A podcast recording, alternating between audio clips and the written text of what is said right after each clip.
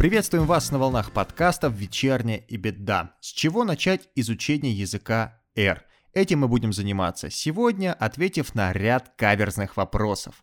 И первым вопросом будет следующий.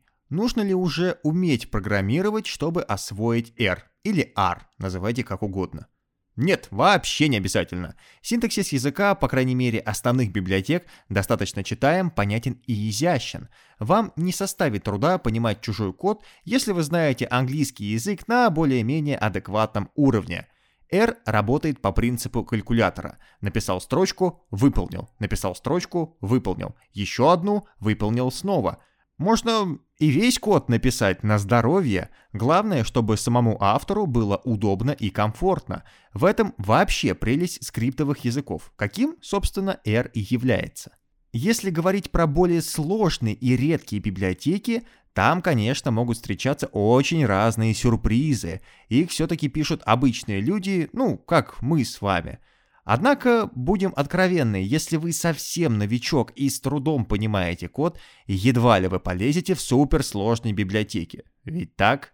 А к тому моменту, когда вы дорастете до них, конструкции этих библиотек станут вам уже привычны и понятны. Таким образом, знать какой-то традиционный язык программирования, например, C++, или какой-то аналогичный, например, Python, совсем не обязательно для старта в R – более того, мы бы рекомендовали начать с R, если вы не умеете программировать вовсе. Это очень неплохая площадка для старта. Вы сможете пощупать все, сможете понять, как результат программы зависит от вашего кода, сможете поразбираться в ошибках и прочувствовать, когда и почему они возникают.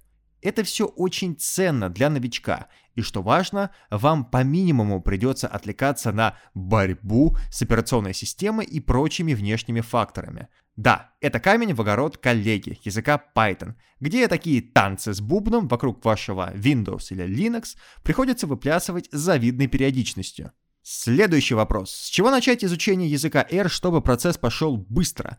Если вы совсем новичок в программировании, советуем для начала почитать, как вообще работает компьютер и что такое программирование в целом, то есть как связаны программы, которые вы пишете, машинный код и работа железа, это будет полезно всем и вообще не важно на каком языке. Далее познакомьтесь с инфраструктурой, которая сложилась вокруг R. Что такое язык R, как и для чего он был создан, где находятся основные библиотеки, кто их пишет, как их подключать, в чем писать код, как работать с RStudio и так далее. Это базовые вещи. Еще до начала работы было бы хорошо найти ответы на эти вопросы, чтобы потом возникло понимание цельной картинки. Следующий шаг уже непосредственно связан с языком. Познакомьтесь с типами данных, с основными функциями и библиотеками. Узнайте подробнее про Tidyverse, что туда входит, как и для чего с этим работать. Сформулируйте для себя, что лично вы хотите от языка – Базовые библиотеки покрывают ваши потребности или нужно подключать сторонние? Если нужны дополнительные модули, поработайте с ними, прочувствуйте их. Большого труда это не составит, все библиотеки построены по одному принципу, чего уж там греха таить. И так дальше до бесконечности. Библиотек очень много. Они наверняка покроют почти все ваши задачи, так что совершенно нет смысла учить все и сразу. Узнавайте что-то новое по мере возникновения потребности. Разве это не интересно? Возник новый проект, изучил новую библиотеку или функцию, сразу же применил и запомнил на века. Так и строится процесс обучения таким языкам, как R и Python. За все это время у нас сложился небольшой план касательно изучения языка R. Первый шаг. Основные типы данных, структуры данных. Второй. Загрузка данных из основных источников. 3. Очистка и обработка данных. 4. Функции и циклы.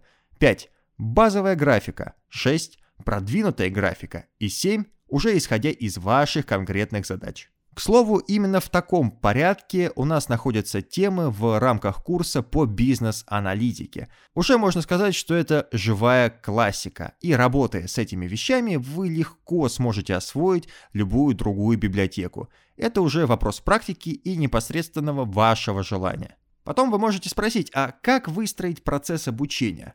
Самое эффективное обучение на реальных примерах.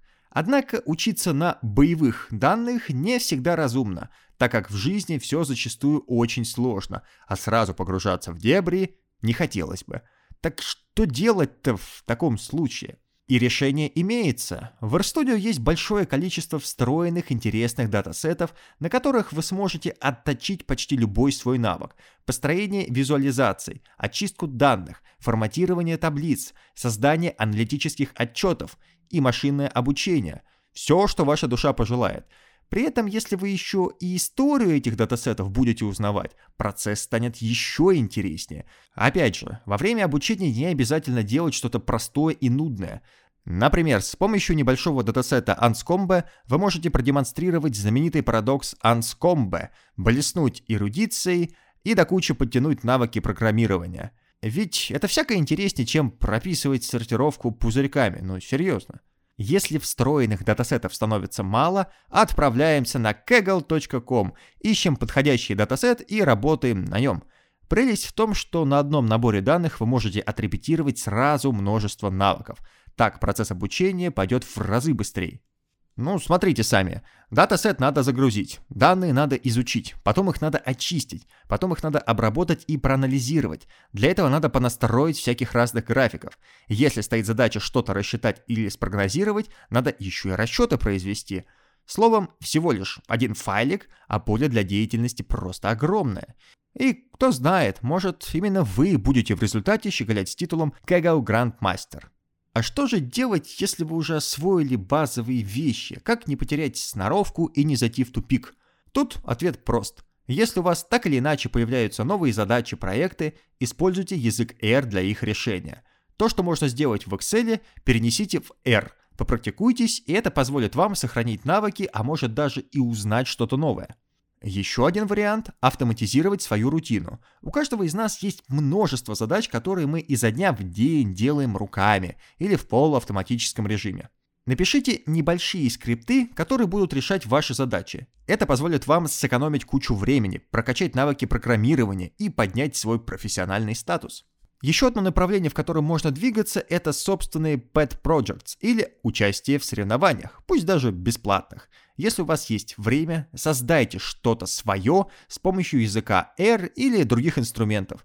Примите участие в конкурсе, где необходимы навыки программирования на R.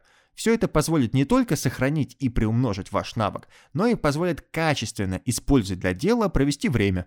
Ну и последний шаг. Подпишитесь в социальных сетях на ключевых разработчиков, лидеров мнений в этой отрасли, а также на тематические хэштеги. Это позволит вам быть в курсе новостей индустрии, а также вы постоянно будете наталкиваться на какие-то кейсы, что однозначно заставит ваш мозг шевелиться и не забывать накопленные знания. В качестве эпилога стоит сказать, что R совсем не сложный язык, даже наоборот, он очень простой и интересный. Главное – грамотно выстроить процесс своего обучения – не слушайте, что говорят другие. Если лично вам этот язык нравится или он просто поможет вам в решении ваших задач, работайте с ним даже не раздумывая. Естественно, с учетом пунктов, которые мы рассмотрели ранее. И да пребудет с вами сила, как говорится. На этом у нас все. Данный подкаст был записан по мотивам статьи Андрона Алексаняна, за что ему спасибо. Всех с наступающим Новым Годом и всего вам доброго. До свидания.